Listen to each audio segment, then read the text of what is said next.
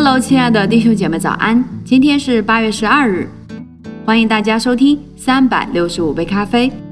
美好的一天，让我们从领受神的话语开始。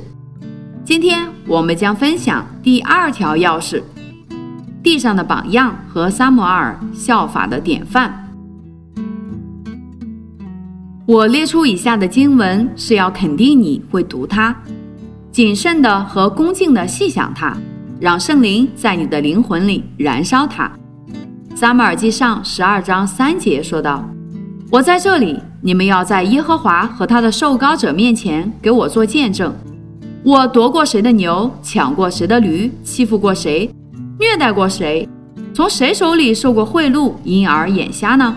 若有，我必偿还。”撒母耳在他向以色列人说的告别词里，发出这勇敢的挑战。以色列的士师时代在撒母耳时期终结了。他一直以来是圣灵充满的拯救者中最优秀的。他的话叫人惊讶，就如我以上所引述的，轻微的压迫已被视为统治者的德政，而暴虐统治却是司空见惯的。对撒母耳来说，能公开地向他的正直发出挑战，使他成为世上举世无双的领袖。萨摩尔绝对有责任治理和处置那些行差踏错的人，而他的审判是没有人提出上诉的。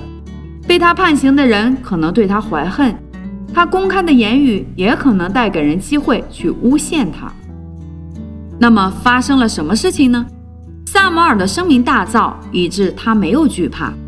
国家的代表高声喊道：“你未曾欺负我们，虐待我们，也未曾从谁手里受过什么。”他曾审判他们，现在他们都判断他是无辜的，他是清白无过的人，他实在是我们效法的真正典范。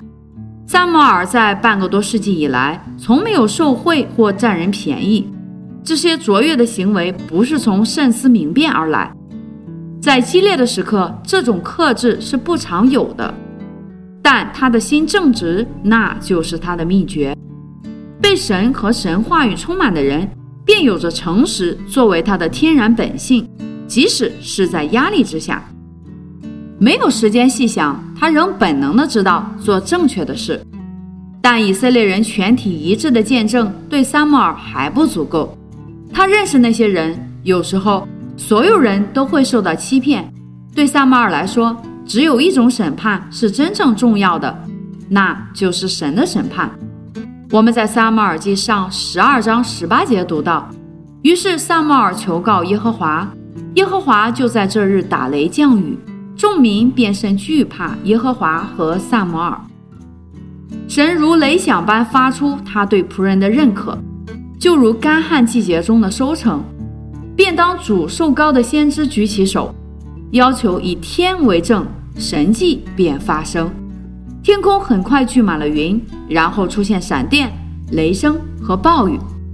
这是神的认可，赞许撒母耳的正直。